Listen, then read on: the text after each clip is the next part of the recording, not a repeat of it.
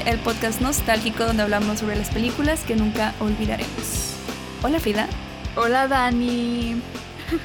¿Cómo estás? Muy triste, oye, ¿por qué? ¿Por qué me hiciste ver esto? Sí, una disculpa, ya lo sé. Tengo que admitir que no me acordaba, o sea, obviamente sé de lo que trata esta película, es de las que más veía de chica, pero no me acordaba lo profunda que es. La verdad, yo tampoco me acordaba lo intensa. Digo, yo vengo a estas pijamadas a divertirme, no sé tú, pero esta vez me agüité muy intenso y la verdad, tengo una confesión, creo que nunca había visto esta película completa. Oh, wow. Creo que por lo mismo de que es una película triste, siempre me había dado vibes deprimentes y, y un poco aburridas, entonces como que la evitaba a toda costa.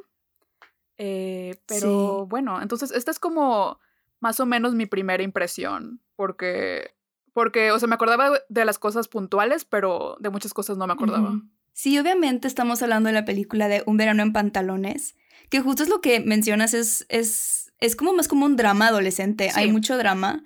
Pero quiero decir que es, payback porque tú me hiciste ver La Casa de Cera. Ah, disculpa, pero La Casa de Cera no es deprimente. La Casa de Cera es pero la sufrí, mucha diversión. La sufrí. Mucha diversión para toda la familia. Para toda la familia, sí. sí. ¿Te gustó despertarte con mi mensaje mentándole la madre a la película? Por supuesto, sí. Aparte porque sabía que no, me acordaba si ya la habías visto o hace mucho no la veías, entonces me interesaba mucho saber como tu opinión. Pues la escucharás. Y sí. Tengo muchas opiniones. Me, hizo muy feliz. Esta película para mí sí fue una película muy especial cuando iba creciendo porque obviamente son cuatro amigas y yo cuando la veía éramos cuatro primas. Entonces ah. estaba como que muy ideal la situación. Pero me recuerdo que todas queríamos ser Bridget. Pero bueno, y si empezamos ya con, con la película, la película empieza con justamente la creación de los pantalones, que fun fact son jeans Levi's. No sé si en la película hacían Levi's, pero en la vida real eran Levi's. Creo que en la portada hasta se ve la, la ah, etiqueta. La etiqueta de Levi's. Y rápidamente nos presentan a las cuatro protagonistas. Eh, primero tenemos a Carmen, que ella es la narradora de la historia interpretada por América Ferrera. Y voy a, es que todas son grandes para mí, todas me encantan, entonces voy a decir gran América Ferrera, eh, que es la escritora, siento que es como muy dramática, también tiene, es muy insegura, pero quiere mucho a sus amigas y las apoya de una manera muy, muy tierna. Luego tenemos a Lena, interpretada por otra vez la gran Alexis Bledel, que es como más calmada, como que muy tímida, soft spoken, más inocente y como que siempre quiere hacer lo correcto.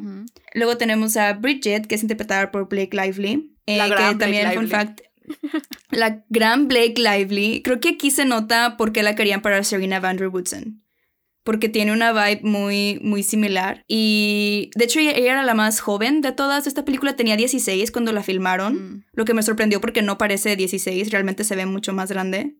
Y siento que ella es como que la líder, como que la más impulsiva de todas. Sí, la intrépida, la líder. Ajá, la líder. Yo creo que por eso todas queríamos ser ellas, porque se veía que se divertía mucho. Y, y no sé, tenía mucha confianza en sí misma. Por último tenemos a Libby, interpretada por la gran Amber Tamblyn y ella es como la rebelde, es muy creativa, también es dramática, es como la punk rock, que tiene como un exterior muy rudo, pero por dentro es como que, no sé, más suave. Sí, es la ruda y, la intelectual. Este, ¿Y con cuál te identificas tú? ¿O cuál era tu favorita? Eh, creo que mi favorita es Carmen. Creo que actúa mucho como yo actuaría en esas situaciones. Mm. Eh, tiene un corazón muy lindo. No, bueno, no, no creo ser más como ella. Creo que soy un poco más como Libby, pero soy una mezcla entre Libby y Carmen. Sí. Em, pero no sé, le agarré mucho cariño a Carmen.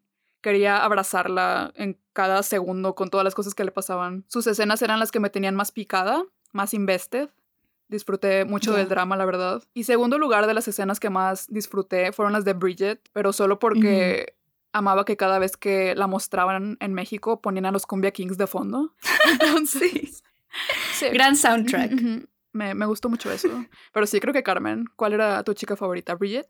Pues de chica te digo que todas queríamos ser Bridget, pero creo que por dentro siempre me identifiqué más con Libby. Ya. Y. Pero la historia que más me gustaba era la de Elena, porque siento que es la historia más feliz. Ok. Que ya vamos a entrar un poco. Eso es curioso, porque mi historia menos favorita es la de Elena. Eh, probablemente es la más típica, ¿no? Es la mm. más. Es una historia de romance. No lo sé, es que, o sea, lo siento mucho, pero no me importa su versión de Roma y Julieta versión pescadores, la verdad. Ay, es que, ay, es que a mí sí me creó este sueño que se cimentó con mamá mía de irme a Grecia y conocer a un chavo muy guapo. Mm. Y sí, se me hacía muy, muy romántico, pero, pero sí, todos tienen como historias muy, muy distintas. Y personalidades también. Y personalidades muy distintas, es todo lo que me gusta, que a pesar de que son personalidades muy distintas, todas son amigas y se aceptan y se quieren tal y como son. Y bueno, ellas, para empezar, ellas son amigas porque sus mamás se conocieron en un estudio de yoga y al parecer nacieron seguiditas, o sea, primero nació Bridget, que en el libro de hecho ella fue la segunda, no sé por qué decidieron cambiar ese hmm. detalle en la película. Tal vez porque era la, la que las protegía. Sí, probablemente. No es tan importante, pero sí, aquí Bridget fue la primera en nacer y después las demás siguieron. Eso de que nacieron tan seguido una de otra te pone a pensar que probablemente casi todas tengan el mismo signo zodiacal. Frida no lo había pensado. Oye, qué caótico. Y en mi opinión, ok, no sé si en el libro dice cuándo cumplen años, pero según yo cumplen en verano, ¿no? Bueno, yo entendí que acababan de cumplir 16 todas. Ese verano. Entonces, en mi mente, dos son Géminis y dos son Cáncer. no sé si eso sea bueno o malo, mm, pero. No es, es bueno. Bueno, no sé. No lo sé. Pero bueno, depende, depende de quién, de quién lo vea, ¿no? De qué persona opine sobre esos signos. Pero igual y Bridget es Géminis. Carmen definitivamente es cáncer. Y es cáncer, sí. Estoy un poco conflictuada con los otros dos. Son opuestos. Igual y, igual y Livia es más Géminis, pero también fácilmente podría ser cáncer. Y Lena, pues cáncer, supongo. Tenemos que mandarle un correito a la autora para que nos confirme los signos zodiacales. Es más, lo voy a redactar en este instante. es importante. Bueno, ya, sigue con las backstories. Una disculpa. y pues bueno, sí, vemos como cuando Carmen estaba chica, su papá se va de la casa y vemos como Libby la consuela. Se me hace muy cute que le dice: Me quedo aquí en el teléfono contigo hasta que te quedes dormida. También vemos como la mamá de Bridget, eh, pues fallece y cómo están todas ahí con ella en el funeral. Y obviamente este es un tema recurrente en la vida de, de Bridget. También se me hace súper curioso cómo nos dan un intro a su personalidad cuando en el funeral les da, les da sus tacones y les dice, ok, me voy a correr a mi casa, bye. Y se va corriendo, mm. descalza. Y es como, wow, yo nunca haría eso. Sí, hay, hay muchas tragedias muy temprano de esta película. Sí. Que por una parte está bien porque se setea muy bien el tono de la película, pero a la vez no mamen, o sea, ¿cómo que van a sufrir por dos horas completas desde el minuto uno, sabes? Y Lena, pues como que no tiene un pasado muy trágico y de hecho ella es lo que menciona después, que lo ha tenido todo y no ha perdido nada. Mm. Eh, pero obviamente tiene como problemas en expresarse. En abrirse. En abrirse y es lo que ella descubre en su viaje. Y Libby igual creo que no tocan mucho el tema de su familia, por lo que sé es que en el libro mencionan cómo ella se siente como la hija de práctica, o sea, que tuvieron para como de práctica y luego tuvieron más hijos. Y creo que si vemos un poco de cómo ella tiene que cuidar a sus hijos, a, sus hermanos chiquitos. Y como que tiene una, como que una responsabilidad muy grande por eso mismo. Y igual y por eso es muy cínica y ve el mundo de, de esa manera. Sí, igual y tuvo que crecer muy pronto porque muy pronto. se ve que, que su mamá sí necesita mucho, o sea, depende mucho de ella como para que los cuide a cada rato me impactó mucho desde el inicio porque yo no, yo no recordaba nada esto de la mamá de Blake, de Blake, de Bridget. Como estaba muy wholesome, muy bonito todo, viendo cómo crecieron juntas, cómo bailaban ballet juntas, luego lo de Carmen, que están hablando por teléfono eh, cuando ella está triste. Muy wholesome y muy bonito todo. Y luego, bam, te lanzan la bomba de que la mamá de Bridget se suicidó. Sí. Eh, o sea, leve, normal. Una bella comedia ligera de amistad para niñas, ¿no? Que justo estos detalles que se sienten como que más para una película de adultos, que siento que no los mencionan literal en la película, pero se entienden, pero yo de chica muchas cosas no las, no las capté hasta unos años después. Ya. Y esta historia justo comienza porque todas se van a ir de vacaciones, entonces van de compras y se prueban unos pantalones. Y cuéntanos qué sucede con estos pantalones, Frida. Pues encuentran un pantalón eh, de mezclilla en un bazar que mágicamente les queda bien a todas. Ellas teniendo cuerpos completamente diferentes eh, la una de la otra. Entonces, pues no sé, estaba potente el spandex de este pantalón. Eh, a todas se les veía un culaxo. Palabras de ellas, no mías. Em, y pues sí, o sea, ellos deciden que tienen que comprarlo porque es algo muy inusual y que probablemente ese pantalón les vaya a dar suerte ese verano. Eh, también algo que me gustó de esta escena, no me gustó, bueno, sí, que siempre me identifiqué es la incomodidad de, de Carmen al probarse los pantalones. Sí. Y me identifico mucho con eso a esa edad, como que era muy incómodo tener que quitarte de ropa enfrente de tus amigas cuando aún no estás como conforme con tu cuerpo. Mm. Y siempre se me hizo muy como relatable ese aspecto de, de, sí, de ese personaje. Sí, pero amo cómo se echan porras entre todas. sí, sí, se apoyaban muy bien. También cuando Lena se lo, se pone los jeans, porque Lena usa como que faldas y ropa como que para esconder su cuerpo y todo, hace que, wow, Lena, de que tienes curvas. Me encanta. Y bueno, justo después de esto van al estudio de yoga, donde sus mamás se conocieron. Y hacen un ritual. Y hacen un ritual, prenden unas velas y deciden que se van a compartir los pantalones durante el verano Mm. Y crean una hermandad con reglas. ¿Te acuerdas de las reglas? Sí, número uno, no se pueden sacar el moco mientras están usando los pantalones. Sí, muy, muy importante. Obviamente importante esa fue dicha por Libby. Eh, también, ¿cuál otro? Ah, que los pantalones solo se los puede quitar quien se los ponga. Y luego todos voltean a ver eh, A Bridget. a Bridget. Muy ah, slot shaming de su parte. ¿Cuál otro? Ah, el que me gustó mucho fue prohibido doblar la parte de abajo del pantalón porque se ve tacky. Sí. Y tampoco se puede fajar la blusa Mm. cuando estás usando los jeans. Que siento que era algo muy de esa época. Me acuerdo ¿no? que en primaria nos sentíamos muy rebeldes desfajándonos el uniforme. Porque sentíamos que fajado se veía súper ñoño y horrible. Sí. Entonces sí, me dio mucha risa eso. También me gustó mucho que, no me acuerdo si fue Bridget, pero una, bueno, alguien dice no decir que te ves gorda cuando los usas. Mm, Y me encanta porque también es como que un apoyo hacia, hacia Carmen. Sí. Y Carmen dice, ok, no podemos lavarlos porque se les va a ir la magia. Sí. Y honestamente tiene lógica. Tiene lógica, a la vez, pero asco. mean, Sí, qué asco. No, tienen que lavarlos. Aparte Bridget, que hace un buen ejercicio. Ahí todo el sudor, todo- todos tiesos los pantalones. Bueno, y Lena en Grecia con ese calorón, usando Ay, esos jeans y también. montando en burro, Van a a, van a van a oler a pescado a jeans, pescado y a burro. También me encanta que tenían como esta, no sé, esta cosa que hacían del touché, que me acuerdo que yo y mis primas también lo intentábamos hacer. ¿Qué era eso? No me acuerdo. O sea, siempre, no sé, decían algo y le hacían de que, ah, touché.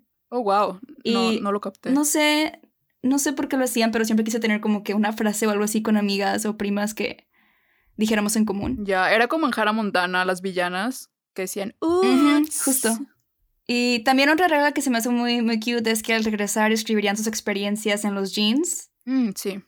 Y justo al final podemos ver esa transformación. Y en la película 2, pues vemos, vemos a los jeans con parches. No he visto la dos. Stickers. y con- Por favor, dime que no es tan deprimente como esta.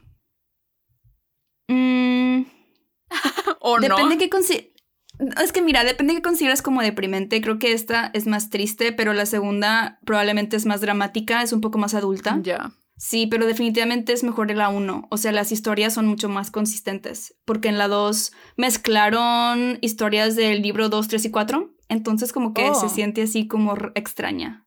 Y me encanta que terminan este ritual diciendo, los pantalones son amor. Ama a tus hermanas y ámate a ti mismo. Así es. Y no Shrek sé, is love. muy cute mensaje. sí. Realmente. Shrek is love, Shrek is Y life. me encanta, me encanta esta interacción, cómo se ríen, hablan una sobre la otra. Es lo que hemos dicho antes. Esta película fue dirigida por un hombre, pero pues el libro y el guion fue escrita por una mujer. Y creo que se siente, y también se siente la química entre las cuatro que realmente son amigas en la vida real. Mm. Y han ido a todas sus bodas. Oh, no sabía eso. Y tuvieron una reunión antes de la pandemia, Sí, de hecho. Sí, vi la fotito. Y creo que también, todos creo que sabemos que Blake Lively está casada con Ryan Reynolds, pero ¿sabes con quién se casó Amber Tamblyn? ¿No? Estaba, yo estaba choqueada cuando me enteré. No sé cómo se llama el actor, pero es Tobias Funke de Arrested Development. O el, vi- el villano del Alvin y las ardillas. Ajá. Ganó en la vida. Ganó en la vida, sí, ya sé. ¿A quién le importa Ryan Reynolds? Cuando te casaste con Tobias. Con Tobias Finke. Ya, esos goals. Eh, bueno, después de esto se separan. Cada quien se va a un lugar diferente en verano. Y pues se van a enviar el pantalón como por FedEx, ¿no? Eh, tenemos a Lena que se va a Grecia a visitar a sus abuelos. Bridget eh, se viene a nuestras tierras, a México, a un campamento de fútbol. Carmen se va a otro estado a estar el verano con su papá, abandonador. Y Livy se queda muy, muy enojada en su pueblo natal, trabajando en el Walmart, porque pues sus amigas la abandonaron en verano.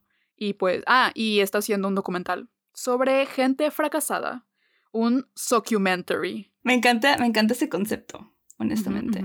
Este, y sí, si quieres empezamos con Lena, con el, el, viaje de, de Lena, donde ella va subida en un burro con la danza de sorba de fondo.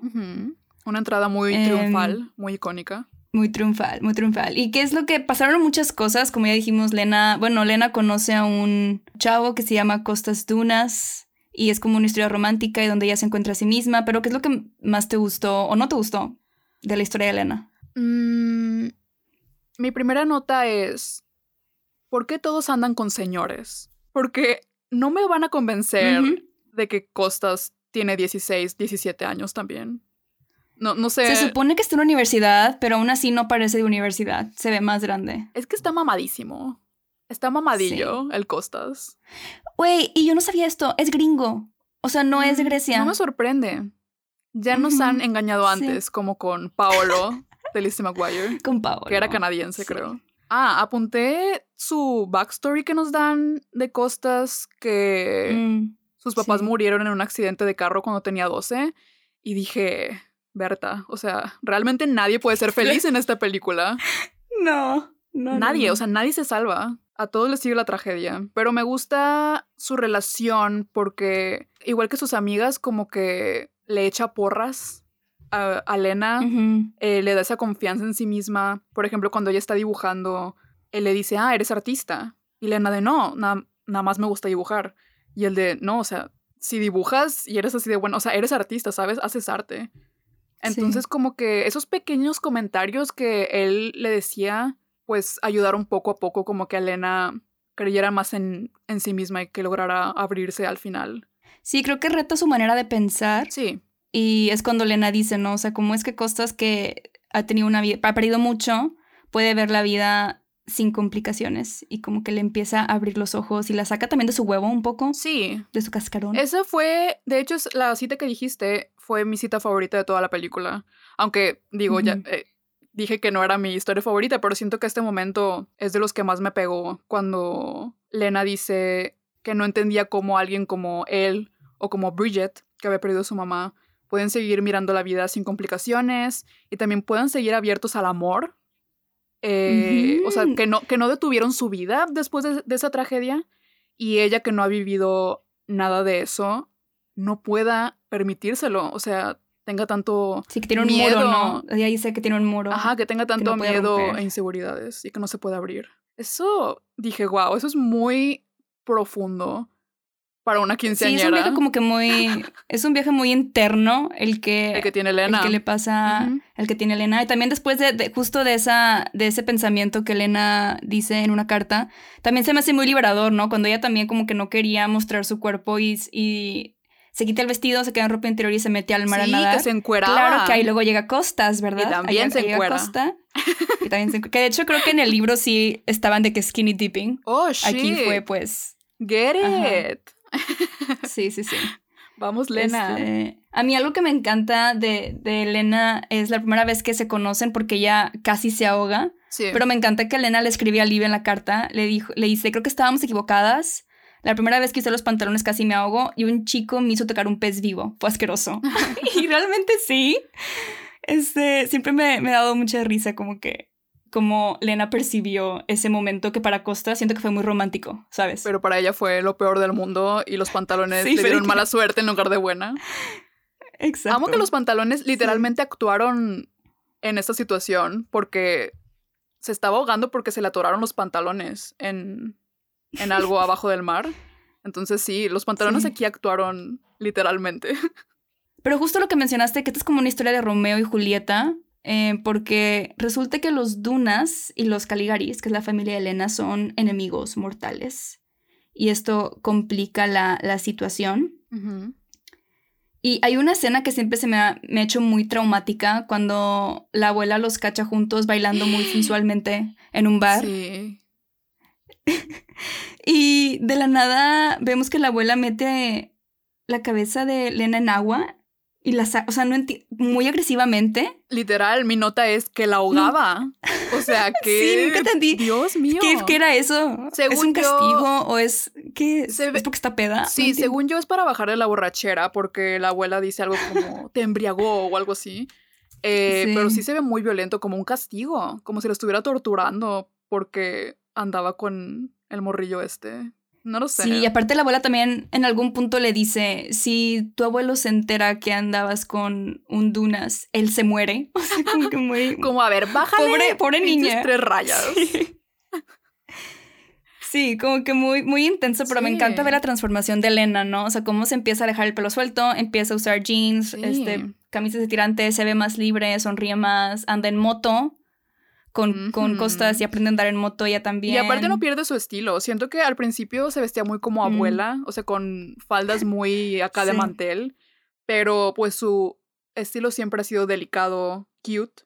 Y al final también, solamente cambió un poco las prendas, a igual y no sé, un poco menos holgadas o acá más coquetonas con, con faldas más eh, cortas, pero se sigue sintiendo como ella, ¿sabes? Su esencia en su ropa. Sí. Y tonos como que muy pasteles, como que blanco, rosa claro, azul claro, como que lo que a ella le gusta. Pero... Sí, yo no puedo tomar muy en serio esa parte que dijiste cuando los descubren bailando. Porque, no sé, se ve muy dramático todo para lo que es. O sea, el pleito que tienen estas dos familias es por pescados, porque como dijo ah, Costas, ¿Por qué se pelea la gente en Grecia? Por dinero y por pescado. Eh, el abuelo de Elena piensa que el abuelo de Costas le vendió pescado malo para que sus clientes eh, se enfermaran, o sea, para boicotear su negocio. Y ya básicamente fue eso. Sí, realmente, quién sabe. Siento que me acuerdo que yo de chica era así de que ¡Ah! no inventes de que amor prohibido. Pero murmuran por las ya calles. Ahorita, sí. Pero yo ahorita sé que, bueno, no, no, no era tan, no era tan grande la cosa. Aparte, en esa cita, él le dice a ella de que te amo. Es la primera vez que le dice te amo. y ella se queda de. ¡Ah! Y ahí llega la abuela y le interrumpe. Pero. Y luego el abuelo le escupe a costas. Oye, sí. Qué fuerte, oye, viejo cochino. Qué y la abuela se la lleva ahí arrastrando y se ve muy, no sé, muy rosa de Guadalupe ese momento. ¿Cómo se la lleva? Sí, muy novelesco. muy, muy novelesco. costas. Y luego la ahoga. Sí. Pero claro, claramente fue como el amor de... Bueno, yo siempre quise tener un amor de verano de ese estilo. igual, honestamente. ¿Sabes? Siempre, siempre fueron veranos muy aburridos. Güey, yo ya te dije, ya, ya, lo he mencionado en este podcast, pero lo voy a volver a mencionar. Lo más romántico que me ha pasado en un viaje de verano fue cuando me robaron mi cámara en, en Roma. Ay, no. Así mi vida. Así mis amores de verano. Este, yo tuve, bueno, no, no fue amor de verano, fue algo extraño. Pero creo que me pasó como Bridget, que fue como, ah, ¿es esto? ¿Sabes? O sea, fue mm. como, eh, no fue romántico como, como Lena. Está horrible. Y, y al final tenemos esta escena muy, pues donde Elena como que, sí, agarra valor. Creo, creo, creo, que es lo que todas hacen en esta película, de que se agarran de valor. Y le dice a su papu de que tú tuviste la oportunidad con, con mi abuelo, ahora déjame a mí tener a este hombre hermoso que no quiero dejar ir. mamadísimo. y él le dice de sin que camisa para que lo dibuje. Amo que tuvimos este momento. Este momento turning red. Cuando la abuela abre su cuaderno y son puros dibujos de, de costas encuerados. Sin camisa. Sí, sí, sí, sí. Oye, que, eh, bueno, esto es otro fun fact, pero ¿tú viste, has visto Grey's Anatomy? No. Ah. Bueno, es que en, en, la 2 en la 2, Lena tiene dos intereses amorosos, que es Costas, pero le uh. agregan al, actor, no sé si lo ubicas, Jesse Williams, pero él es Jackson Avery en Grey's Anatomy y muy guapo, también el chico. Es muy guapo. Sí, muy, muy guapo. Triángulo amoroso me apunto. Me acabas de convencer. Sí. Está cool, no está yendo a universidad, está estudiando arte y dibujo. Es lo único que recuerdo, pero recuerdo que Jesse Williams es de hecho un modelo que Mm, modela por desnudo supuesto. y Lena, Oh, lo, Lena lo dibuja. Oh, shit. Sí, sí, sí. Ya se me está antojando verla, ¿eh? Oye, nada más por eso. Vamos por eso. Píntame como una de tus chicas francesas. Y después de esto, ¿qué te parece si seguimos con Bridget? Me parece. Que aquí Bridget, como dijiste, viene a México a un campamento de fútbol. Y rápidamente Bridget le echa los ojos a uno de los coaches. Y aquí antes de empezar con todo, quiero preguntarte a quién prefieres, al coach, que no me acuerdo cómo se llama, o a Costas. Obviamente a Costas. O Costa. Maldito viejo verde, Sí. el coach. ¿Qué? Oye, está fuerte, ¿verdad? Es una niñita. Sí, yo... Y eh, también digo, no creo que él tenga 18 recién cumplidos. Le calculo unos 21, 22, no sé. No sé cuántos tenga en la película. En los libros leí que se supone... Ajá, se supone, en los libros al menos, él tiene 19. Mm. Y en los libros Bridget tiene 15, pero ella le dice que tiene 17. En la película también le miente, le dice que tiene 17. Mm, sí, cierto. Entonces no sé cuál sea la situación, pero sí, también yo también prefiero, prefiero a Costa. Porque obviamente a Bridget le gusta el coach, pero al coach también le gusta Bridget. O sea, bien que le hace caso, ¿no? Así es. Em, Mi parte favorita es cuando Bridget llega en el Quetzalcoatl Express Express. y todos empiezan a, a cantar la bamba, porque claro, no hay otra canción mexicana que exista. Es la única canción Sí, que, que creo que- que tenemos, la bamba. Pero, pero amo cómo Blake Lively claramente no se la sabe, entonces solo se ve que está moviendo la boca. Ni hizo el esfuerzo de aprendérsela. No, de verdad no, ni un pequeño esfuerzo. Pero bueno, Sí. esa fue una decisión, pero la decisión que me gustó más fue cuando mucho después están en el autobús y están cantando eh, Dos elefantes se columpiaban. Se columpiaban sobre la Y tele. dije, exacto, esta es una verdadera sí. canción tradicional mexicana. Otra canción que también, no sé si para ti también, pero para mí esta película fue la introducción a Natasha Bedingfield, porque aquí suena la canción de Unwritten cuando están corriendo en la playa. Ya vimos una película con esta canción, ¿no? ¿Cuál fue? Es que era, era muy usada en esa época. Bueno, porque Natasha era muy famosa en esa época, obviamente. Sí, pero estoy tratando de Por ejemplo, en pensar. ECA sale Pocket Full of Sunshine. Pero sí, sí, hay otra película en la que sale Unwritten. Sí, ya hablamos de una, pero no recuerdo en este instante cuál. Que qué rolón, honestamente. Rolón. Pero Sí. mejor rola la de Fuego, Fuego de Room is on Fire de los Cumbia Kings. Sí, honestamente, esa sí fue una muy buena elección. Y básicamente, no sé, tienes un highlight de. Bueno, yo tengo un highlight, pero ¿cuál, cuál es el tuyo? De como toda esta. Ok. Este journey de Bridget. Tengo muchos comments muy negativos. O sea, dije que era mi segundo lugar de historia por lo de los Cumbia Kings, pero realmente siento que siempre que salía su historia como que me enojaba un poco. Primero, pues lo que ya dijimos de que él es un adulto y ella es una niña. No sé, las conversaciones que tuvieron sí son profundas, pero luego decían cosas como amo correr porque nada puede ocurrirte mientras corres o algo así. Y yo de, ah, ¿te puedes torcer el tobillo? O sea, ¿qué? ¿De qué? ¿Qué es esta metáfora? O sea, yo no sé. Sí. No, me lo, no me lo pude tomar muy en serio. Yo tengo talones débiles porque me he doblado el tobillo muchas veces corriendo. Entonces, confirmo ¿Ves? tu teoría. Está científicamente comprobado que sí. Sí. te pueden pasar muchas cosas mientras corres. Eh, También anoté que nos pusieron el clásico filtro de Hollywood que le ponen a, a ciudades latinas o a México, que todo se ve muy amarillo y naranja. Sí, y Muy- polvoso. muy polvoso, muy cafezoso. Em, ah, también otra cosa que noté es que los pantalones le llegaron por correos de México. Oh, And no detalle. way, no hay manera de que le llegaran tan rápido sus pantalones. sí, buen punto. Ni siquiera por algo express, sí. Tal vez en el 2005 las cosas eran diferentes. Y otra cosa, ay Dios, siento que estoy diciendo muchas cosas negativas. Otra cosa es que Blake Lively me puso muy incómoda en general. Necesitaba Ujú. calmar un poco la hormona, o sea, se la pasaba corriendo sexymente enfrente del coach, se echaba agua en la cara, acá en cámara lenta. Oye, esa escena. Luego se la No, pero ni siquiera, se la ni pasaba siquiera está en cámara lenta. No, no está en cámara lenta, pero en mi mente sí estaba en cámara, se sintió como en cámara lenta, A mí lo que, lo que me sorprendió es que lo hace, o sea, se ve bien aunque no esté en cámara lenta. Y solo Blake Lively podría La magia hacer de eso. Blake Lively. Eh, Cuando fue a buscarlo a, ¿A la al- cantina? a la cantina, que dijo, yo sé que él quiere que vaya, o algo así. Y que llegó y lo empezó ahí a sobar y de que ven, hay que bailar. Y el de, "Ah, ¿qué haces aquí? Eres menor de edad, ¿sabes? Sí me puso un poco incómodo, pero después me di cuenta que era un poco el propósito porque eh, pues al final te explican por qué está haciendo eso y por qué como que se refugia en su vida sexual activa o en todo este mundo de los chicos, pues por lo que pasó con su mamá.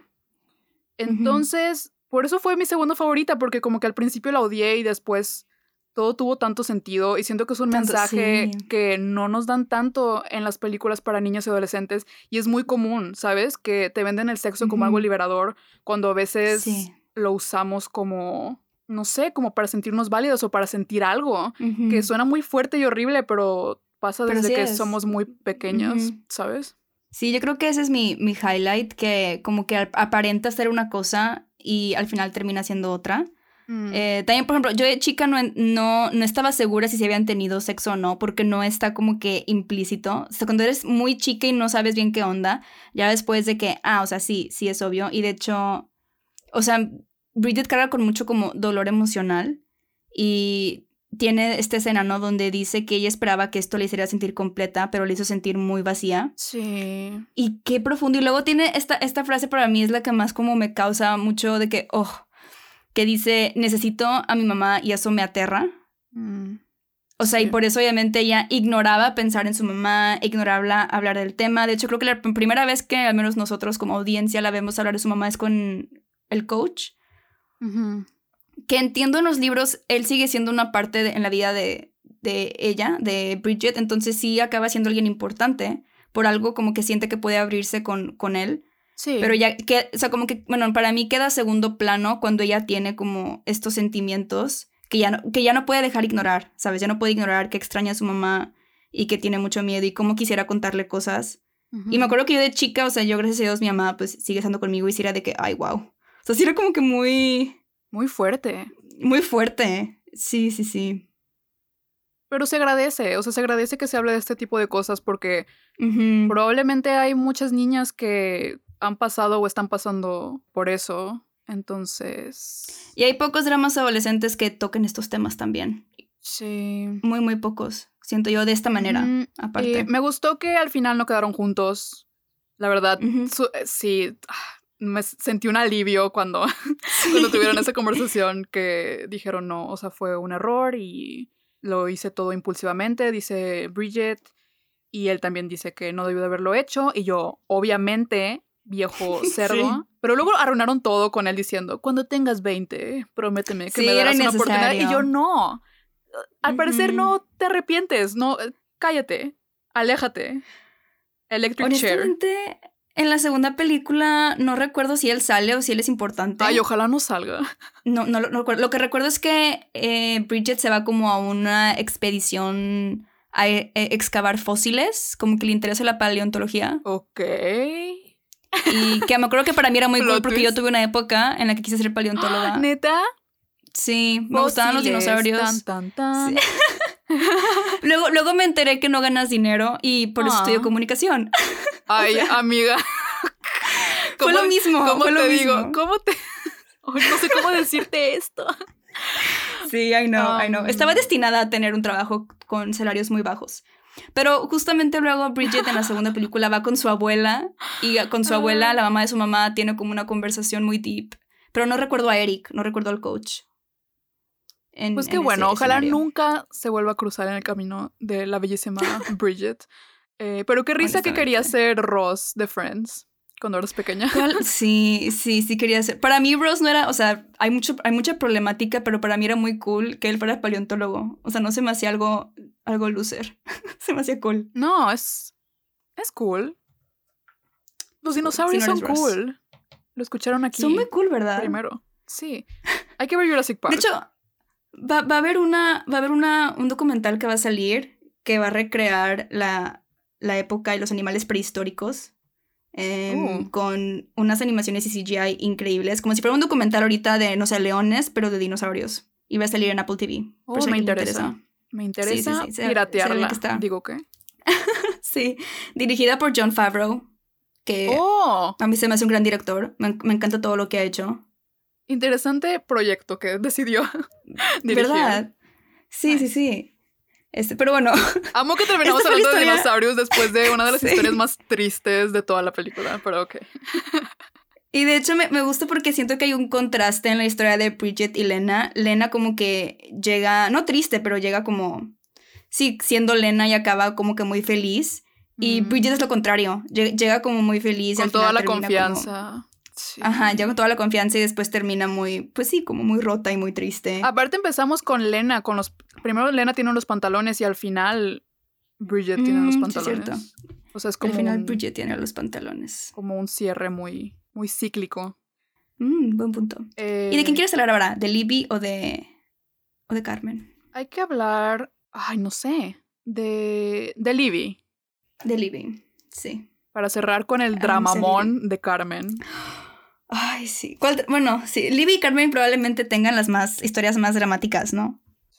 Fíjate que, ay, voy a sonar horrible, pero lo, de la niña muriéndose de leucemia creo que fue lo que menos tristeza me dio. O sea, eh, no, no porque la leucemia, la leucemia no sea triste, obviamente es horrible, es una enfermedad horrible, pero siento que nos bombardearon tanto con cine explotando lo triste que es que, la mm, gente se muere de cáncer. Y niños. Había, había una, una, una moda de niños siendo como que muy sabios porque tenían cáncer en esa época, no sé si te acuerdas. Y también comedias románticas que a fuerzas uno tiene que tener mm. una enfermedad terminal, o sea, se hizo un subgénero. Sí. Que, ¿Viste la de Kate Hudson? Hay una con Kate Hudson y Gael García ah, Bernal. Obviamente lo vi. Ah, innecesaria. Sufrí demasiado.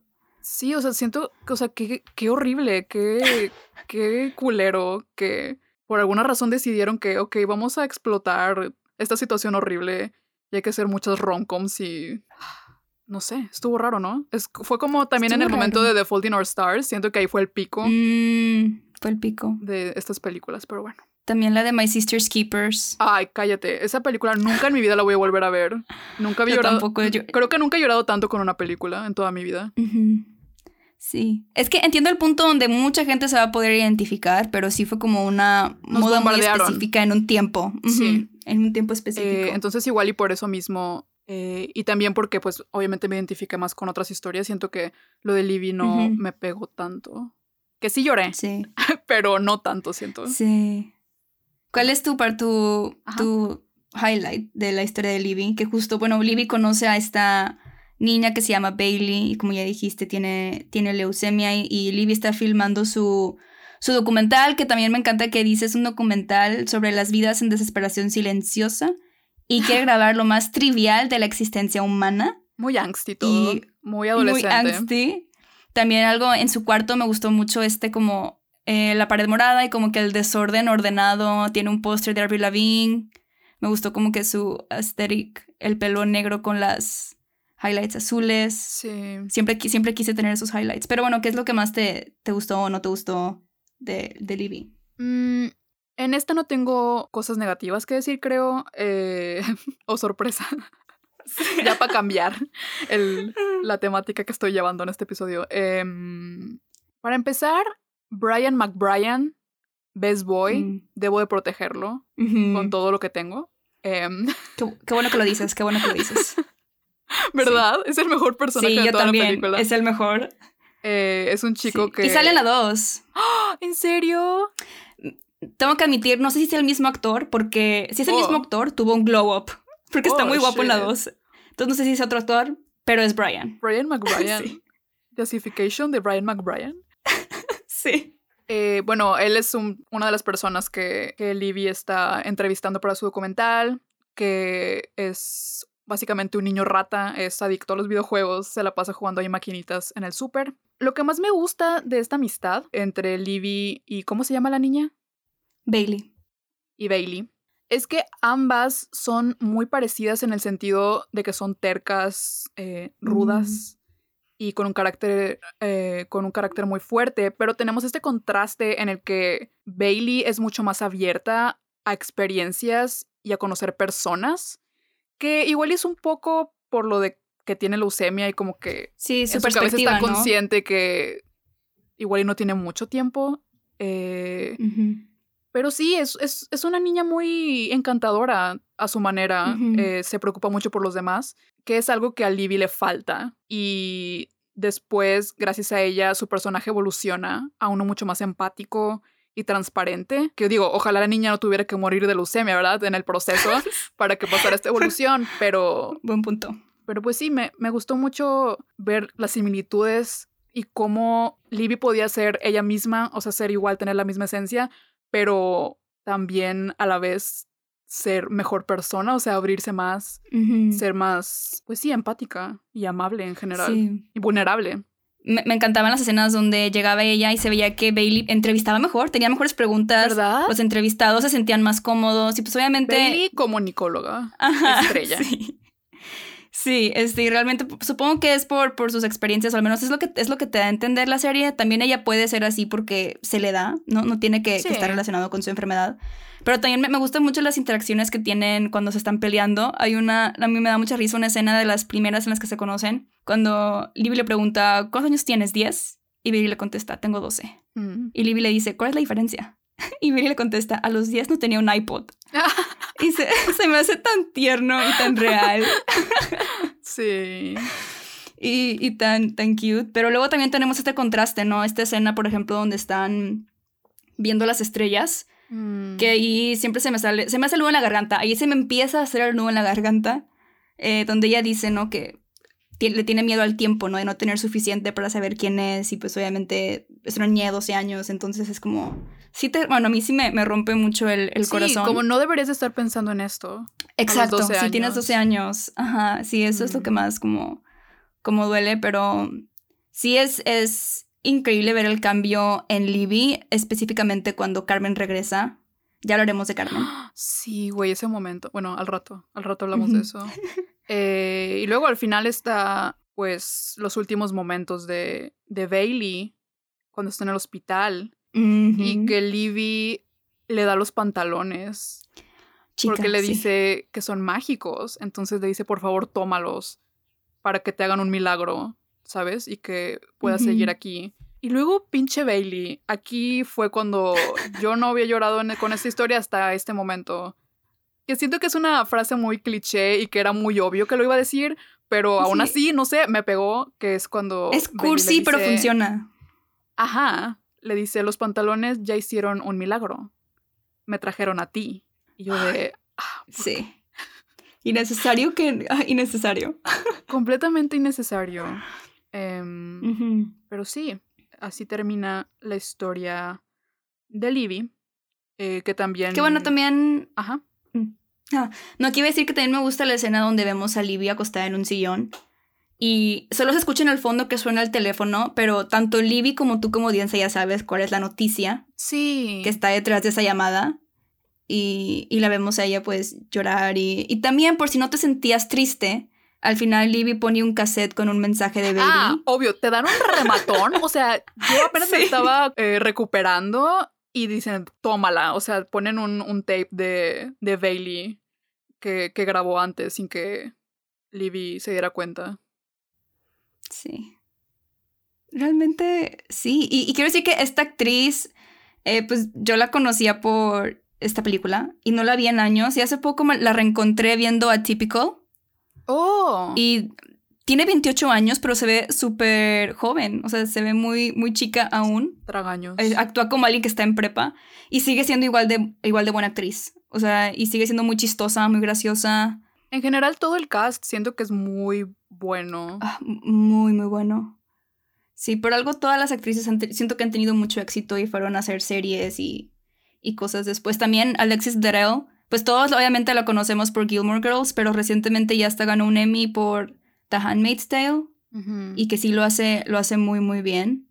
América Ferrera, pues no se diga, es América Ferrera. ¿Te parece que empecemos a hablar de Carmen? Me parece. Sí, pues Carmen se va a, creo que se va a Carolina del Sur a reencontrarse con su papá, que ella menciona que desde que se fue lo ha visto como cuatro días seguidos solamente. Entonces ahorita pues es un verano completo. Y aquí el papá la sorprende con una noticia. Y cuéntanos. Ok, pues Dios, no sé, me da mucho coraje toda esta historia. Eh, vemos a Carmen muy contenta, muy feliz, muy ilusionada, diciéndole, ya aprendí a hacer arroz con pollo y plátanos, te voy a cocinar, vamos a jugar tenis juntos. Y también ves cómo Carmen es de esas personas que recuerdan absolutamente todo Mm, de como momentos preciados en su vida. O sea, notas que aunque su papá no ha estado presente para ella, aún así le tiene mucho aprecio y quiere ser parte de su vida. Sí, como que esos recuerdos los tiene muy cerca de ella.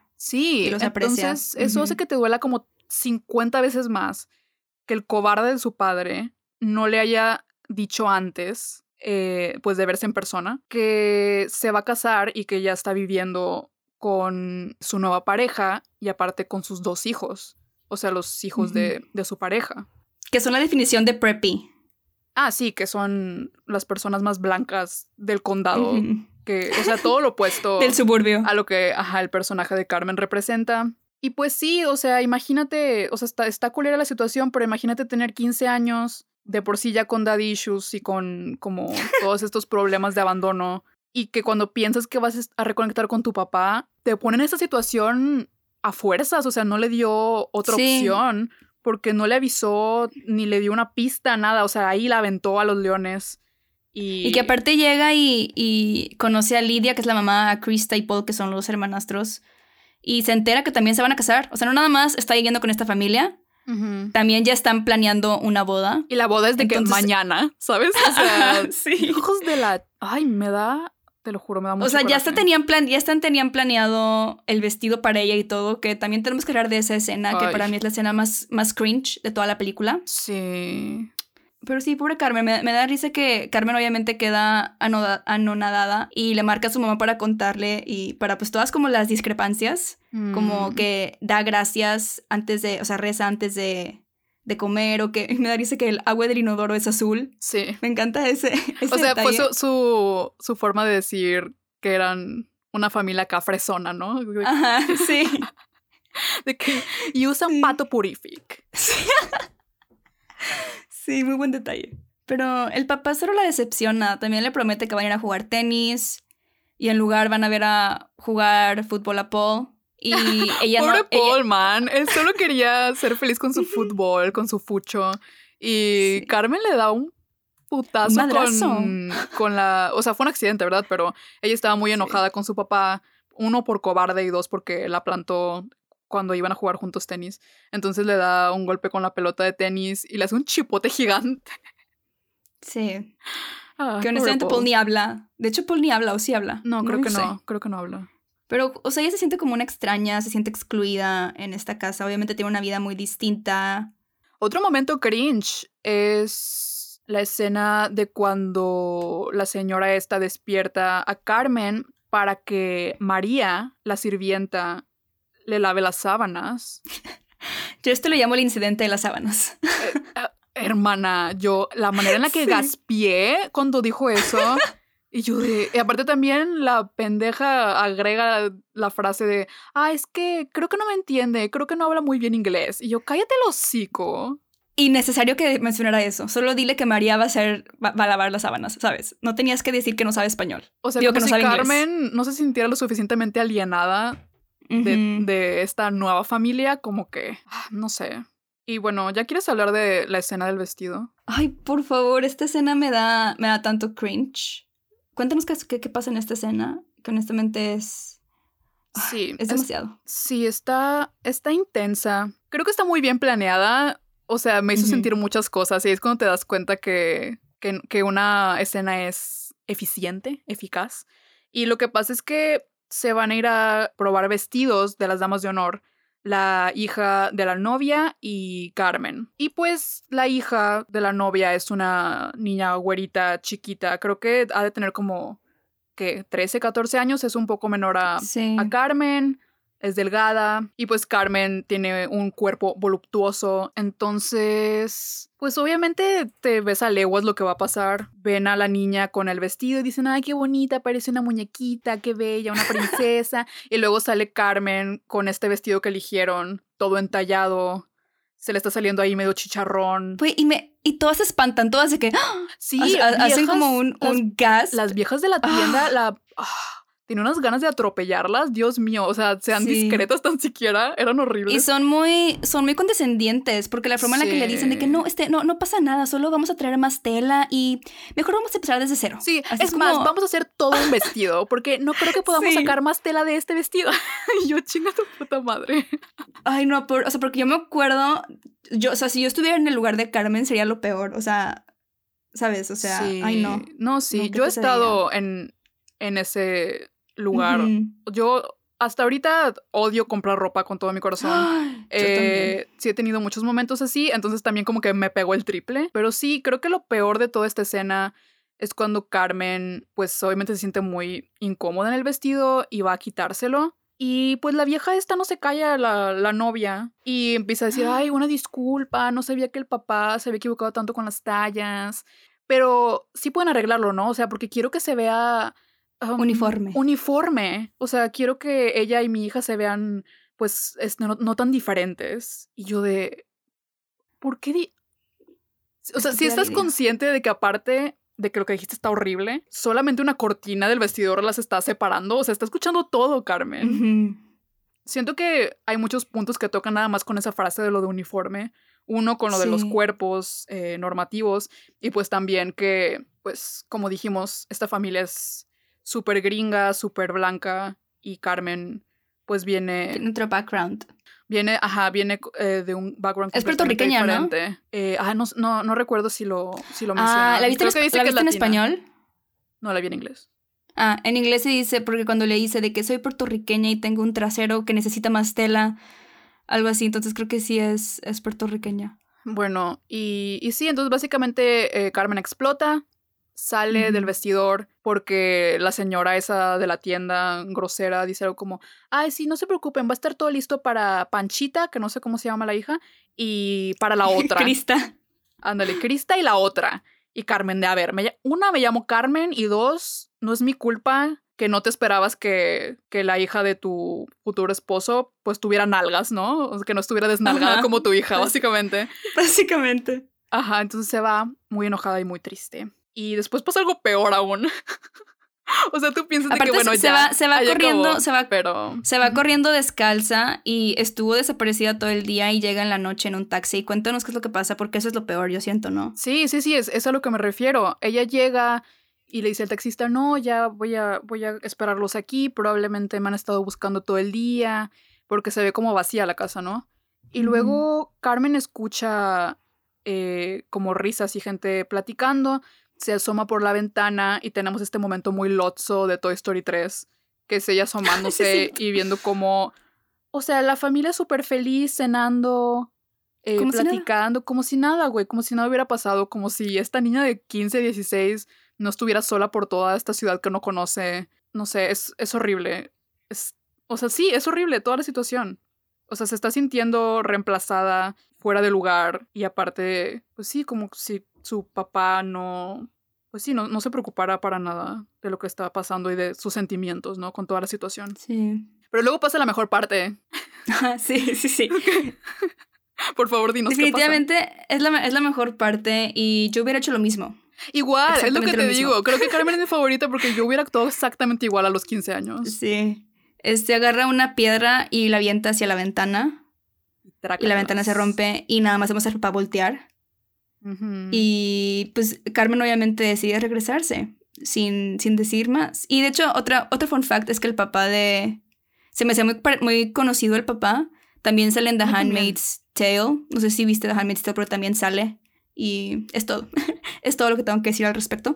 Pero sí, Carmen decide, la marca su mamá, decide regresarse eh, muy enojada. Y justo hablamos de esta escena que mencionamos antes, que va con Libby a quejarse y, y, desahogarse. Pero aquí Libby, pues con todo lo que pasó con Bailey, como que tiene una perspectiva distinta. Obvio. Entonces, sí, básicamente le dice, ¿no? De que seguro solo estaban emocionados por la boda. Eh, le dice que como que hay problemas más grandes de que, que, tu papá se case y obviamente Carmen se ofende, que honestamente aquí no creo que Carmen esté mal, pues obviamente ella viene de su experiencia también traumática a su nivel, entonces obviamente Libby acaba de vivir algo, algo muy, pues, pues acaba de lidiar con la muerte, ¿no? Que también es como que otro tema. Entonces, no, siento que aquí haya una que esté mal. No, ni yo. Las dos están viviendo como que sus vidas y están en ese proceso de, de crecimiento. Sí, están sufriendo cosas diferentes. Igual y sí está una más intensa que la otra, pero eso no quita que las dos están sintiendo muy mal en ese momento. Sí. Y aquí es donde digo que también Carmen se arma de valor, porque siento que todas es lo que hacen en, en la película y le habla a su papá y wow, esta actuación de América Ferrara. No sé, me, me, encanta esta escena. Eh, que se me hace una escena muy, muy, muy poderosa, donde básicamente le, dice como que todo lo que nunca le dijo al papá. Le dijo, no, ¿sabes qué? Estoy enojado contigo. Incluso le dice algo que se me hace súper doloroso, que le, dice, le pregunta si se consiguió una nueva familia porque está avergonzado de ella. Este, lo que más me duele es que le dice, te ves muy feliz de ser el papá de Krista, pero no tuviste tiempo para ser el mío. Sí. Y, ay, no. Y América Ferreira llorando. Esta, esta fue la parte en la que más lloré. Voy a aceptar. Sí, sentí muy, muy, muy feo. Porque siento que es una realidad para muchas personas, o sea, muchas, niñas y niños a esa edad. Y, y pues sí da miedo y como que necesitas mucho valor para decirle a alguien que, pues, güey, es tu papá, o sea, decirle todo el... ¿Cómo te falló? Ajá, y todo el coraje que tienes atorado de años, o sea, y también como cómo ella siente, prefirió a, esta otra familia como si fuera algo mejor, ¿sabes? Como si fuera un upgrade. Sí. Entonces sí, hay muchas cosas muy, muy tristes y pues sí, muy, muy válidas, güey. O sea, o sea, obviamente sí. Este, Qué bueno que, que logró decirle todo a su padre cobarde, que aunque igual y, o sea, viéndolo un poco de la perspectiva del papá, obviamente pues tenía miedo de decírselo a su hija y de lastimarla más, pero al final de cuentas la terminó lastimando mucho más, o sea, o sea, no diciéndole no y poniéndole cómo manejar la situación. Ajá. Ah, bueno, es como dijo Carmen, de que no es que no supo cómo manejar la situación, no la manejó. De que simplemente ni siquiera lo intentó. Literal. Y de hecho, otra, cosa que a mí me da mucha risa, yo esta película sí la veía mucho de chica y la actriz que hace de Lidia, yo siempre la odié. O sea, simplemente por esta película la actriz creo que se llama Nancy, no sé cómo se apellida, pero sí la veía. La novia. La mamá. La, la, sí, o sea, la novia del papá. Sí. Y yo siempre que veía a la actriz en otra, en otra cosa decía, ay, esta señora. O sea, te juro que me caía súper mal. ¿En qué otra cosa sale? Es que yo empecé a ver una serie que se llama The Last Man Standing y salía ella y era como que, ay, esta señora. Y como que la veía en series, como que salen muchas series. Y mm. aparecía como, o como un guest star en algún episodio y era como que, ay, esta señora que me cae mal. Esta este señora otra vez. otra vez. Pero eh, tengo que decir que la acabo de ver en la serie del método Kominsky con Michael Douglas. Que si no la han visto, es, me gustó mucho la serie. Y ahora soy fan. Me encantó su actuación y su, o sea, su personaje. Y la aprecié más a ella en esta película. No sé por eso, porque ya la conozco más como actriz. Y fue como, oh, ok me caes mal porque ese es tu trabajo, ¿sabes? Pero ¿sabes qué? A mí me gusta mucho cómo esta madrastra no es malvada, o sea, no ah, es la maldad eh, es encarnada. Ajá, solo vive en su, en su nube de pedos, o sea, literal. en su burbuja. En su, nube de pedo, en su burbuja. Y todo lo que dice no es para hacer sentir mal a Carmen, o sea, sí está feo algunas cosas que hace, pero ella está tratando de incluirla a la familia aún así. Entonces sí, y aparte imagínate como que estar en esa situación también, o sea, ponerte del lado de la novia, que tú estás muy emocionada por tu boda, pero sientes que le estás, a, no sé, arruinando la vida a una niñita que no sabía ni siquiera que eso estaba pasando. Sí, al final del día no es culpa, no es culpa de esta señora que el papá no haya manejado bien las cosas con su hija. Para, nada. Pero a mí esta señora no sabes cómo a mí me quedaba súper mal cuando yo estaba chica. normal. normal, ¿no? Normal. Pero Em, pero sí está cool verla de adulta con otra perspectiva. Y, y, justo ya llegando al final, algo que me gusta es que como que los, el, los viajes de Carmen y Bridget como que no terminan hasta que regresen todas. Como que estos dos personajes necesitan de la ayuda de todas para como que seguir adelante. Y primero tenemos eh, a Bridget, donde casi todas se reúnen. Se reúnen Libby y Carmen para ayudarla, porque Lena les avisó de que me llegó una carta de Bridget y parece que, no la está pasando bien. Entonces van a su casa, piden pizza, comen comida chatarra y aquí Bridget se abre un poco más de su mamá. También nos enteramos más de cómo era su dinámica, de la enfermedad que tenía su mamá. Y sé que en el libro tocan muchísimo más el tema. Que también otra cosa de, de la vida de Bridget que no, no se toca mucho es que el hecho de que la relación de ella y su papá está súper rota. O sea, el papá es súper seco. Sí. Eh, casi no tienen interacciones, casi no hablan. Hay la escena cuando a todos les llega cosas que les mandan sus papás al campamento. Y que a ella solo le llegó una nota súper pedorra ahí de, bueno, supongo que te la estás pasando bien, bye. Y yo de qué. Sí, pero lo bueno es que tiene a sus amigas y sus amigas pueden ayudarla también como a sobrellevar la pérdida de, su mamá. Al final, los pantalones mágicos resultaron siendo los amigos que hicimos en el camino. sí, sí, sí, sí. De hecho, Carmen tiene una frase, ¿no? Al final que dice de que los pantalones no eran, no eran mágicos, sino que su magia era presenciar los cambios en nuestras vidas que eran inevitables, algo así, y mantenernos juntas. Y justo, bueno, eh, ya al final regresa Lena y todas deciden ir a la boda del papá de Carmen eh, contra su voluntad. Y yo solo me pregunto cómo las dejaron irse manejando solas en carretera cuando tienen 16 años. Literal. O sea, acaban de. Les acaban de dar el permiso de conducir ayer. O sea, muy peligroso, pero bueno. Sí, y también me encanta que Elena les está enseñando fotos impresas de su viaje. Es como que, ah, ah throwback, ¿sabes? Presumiéndoles todas traumadas, todas ahí llorando y tristes de todo lo que les pasó. Y de que, bueno, pues, este es mi novio eh, sin camisa. Sí. Literal. Pero sí, este, como mencioné antes, se me hace muy cool porque cada una tiene su viaje y al final ayudan a Carmen a como terminar el suyo. Sí. Y llegan a la boda y Carmen como que está muy nerviosa, le dicen que se ponga los pantalones. Algo que me da risa es que Carmen va vestida en sus jeans y una camisa de rosa con flores, pero todas las demás van en vestido. Y es como Carmen, o sea, Carmen es la menos formal, a pesar de que es la hija. Pero digo, tenía eh, que usar los pantalones de la suerte. Siento que fue una buena decisión porque ah, tenían que tener un papel importante al final, los pantalones. Al final. Y por fortuna, el papá abandonador, como que recapacita a mitad de la, de la boda. Mm.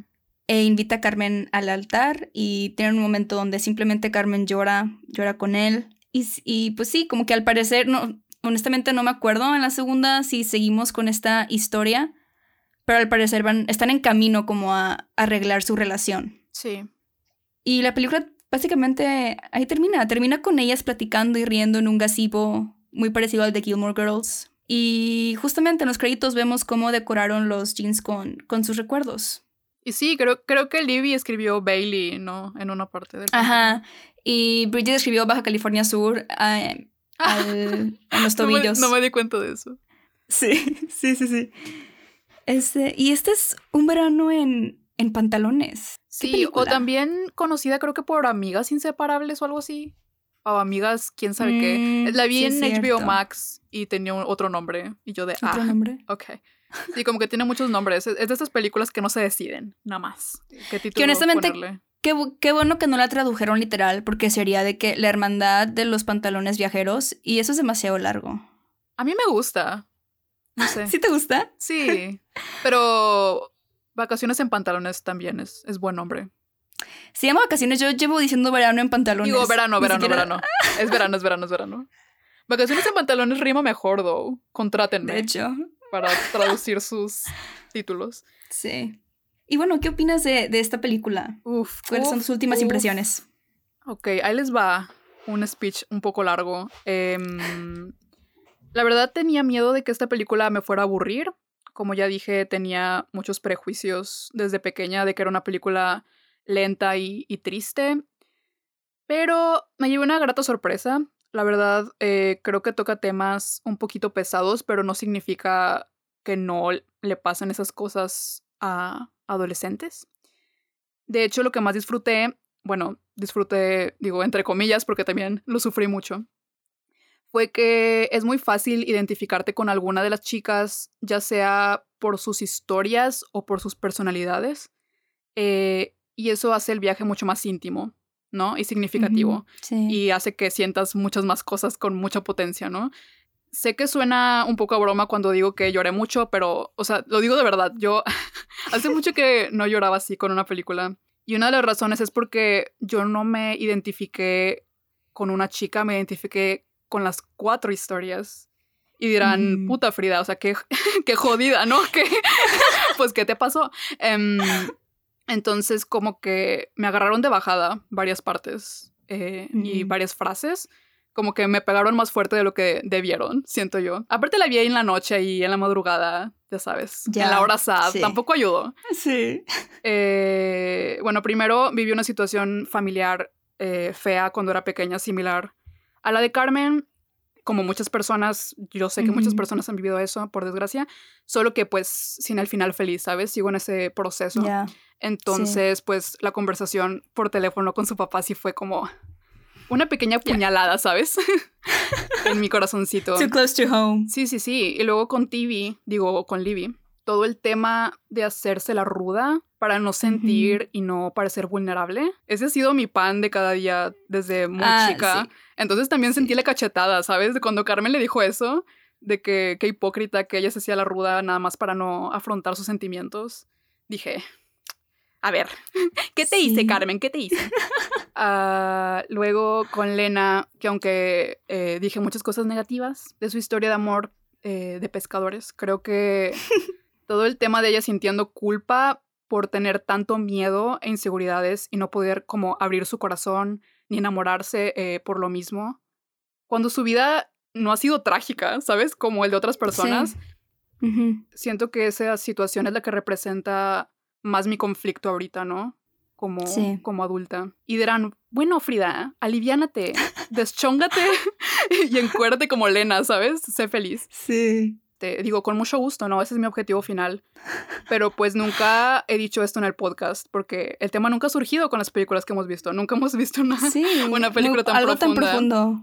Ajá. buen punto. Eh, pero eh, yo sufro de, depresión, de trastorno depresivo mayor. Entonces, digo, ya se imaginarán cómo me cayó todo el temita de la mamá de Bridget. Este, la neta no me lo esperaban, de verdad no me acordaba nadita, solo me acordaba de, de lo de la niña con leucemia y con eh, de la historia de Carmen un poco. Entonces, la plática del final de las chicas con Bridget, eh, hablando mm. como al fin abiertamente de este acontecimiento fue lo que me destrozó al final. Dije, ya basta, que ya se acabe esta película. Porque, pues al final del día, yo no me estaba viendo en Bridget, o sea, me estaba viendo más mm, en la mamá. Entonces sí fue de... Ah, eh, oh, rayos. Bueno, van a decir que tiene que ver todo esto, este, esta conclusión muy deprimente. Y es que yo empecé este proyecto después de, de uno de mis episodios más intensos. Sí. Y dije, a ver, necesito un outlet creativo, ¿no? en este instante. Y qué mejor manera de hacerlo que hablando de cosas que me hacen muy, muy feliz, que son mm. estas películas de mi infancia y las chick flicks. Y dos, porque quería volver a ese lugar seguro, ¿no? De cuando éramos niñas, que teníamos un grupo de amigas cercanas, así como las de esta película. Pero sobre todo porque quería crear, pues, un espacio seguro, ¿no? Y esta red de seguridad para las chicas que lo necesiten. Lena bien le dice a Bridget, o sea, tú tienes algo que tu mamá no tenía y es a nosotras. Sí. ¿Verdad? O sea, esta, esta como red, ¿no? Estamos aquí. Y en mi opinión, eso es lo ideal. O sea, todos deberíamos de tener nuestra hermandad de los pantalones viajeros. Eh, pero por desgracia, pues yo sé que no es así. O sea, está difícil. A veces nos aislamos o no es tan fácil encontrar como a nuestra gente. Y dije todo esto porque quiero que los que nos escuchan, quiero que sepan que para eso creamos Pijamada. Qué bonito, Frida, qué bonito. Es que creo que esta película, por eso, o sea, es muy, muy, muy buen ejemplo de por qué esta película también, o sea, puede ser triste y difícil, pero también importante cuando te ves representada. Y, creo que justo lo que mencionas, yo, o sea, siento que esa, está muy padre tener esa red, pero no siempre la vida es como en prepa, ¿no?